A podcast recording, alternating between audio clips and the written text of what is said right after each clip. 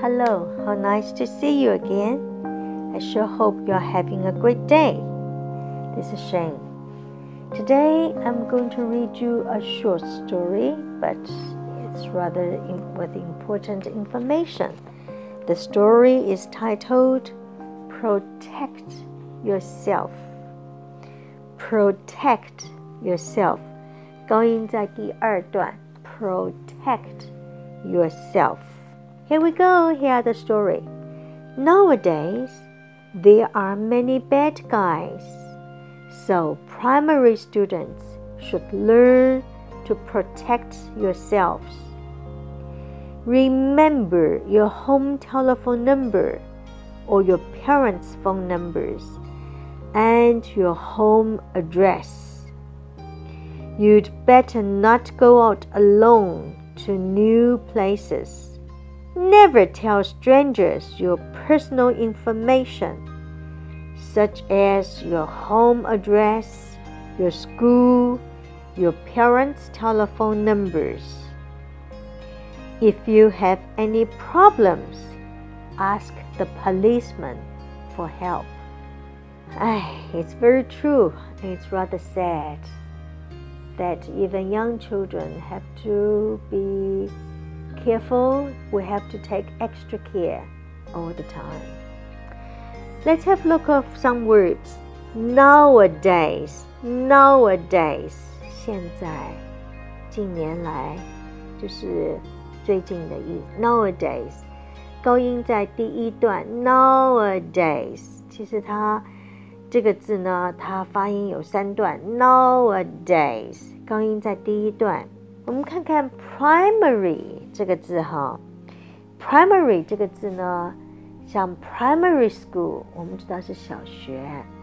primary 它有幼小的意思，还有另外一个意思是主要的。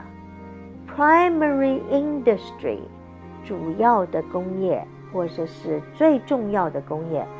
primary，primary，所以通常这个字呢，看它出现在这个句子里的什么地方，我们会决定这个字 primary 是指幼小的，还是指主要的。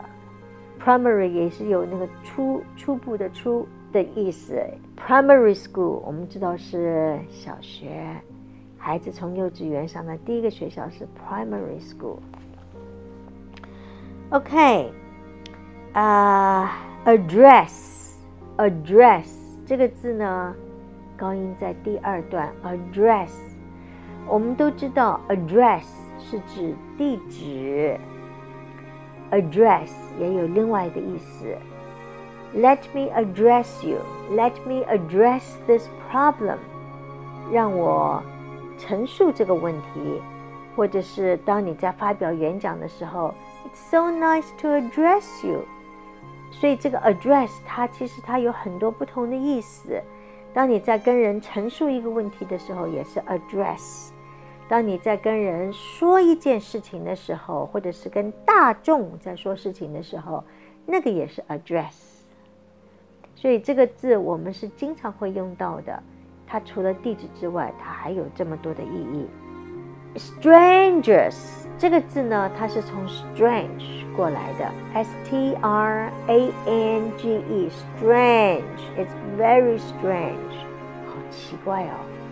My key is gone，我钥匙不见了，strange，strange 后面加一个 e r 会就是变成奇怪的人，什么样人是奇怪的人？你不认识的，也就是陌生人，对吗 ？Strangers，它的高音在第一段了。Strangers。Okay, I think children should always remember their parents' number, their home telephone number, and their address. They can remember their grandparents' number. That will be very helpful too. Okay, I hope you enjoy this short story and I do hope you practice reading it and read out aloud. And just to remember, practice makes perfect. I hope to see you tomorrow. Ciao.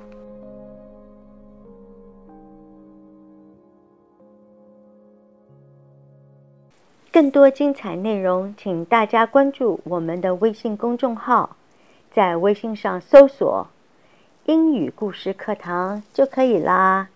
每天都会有更新的故事哦。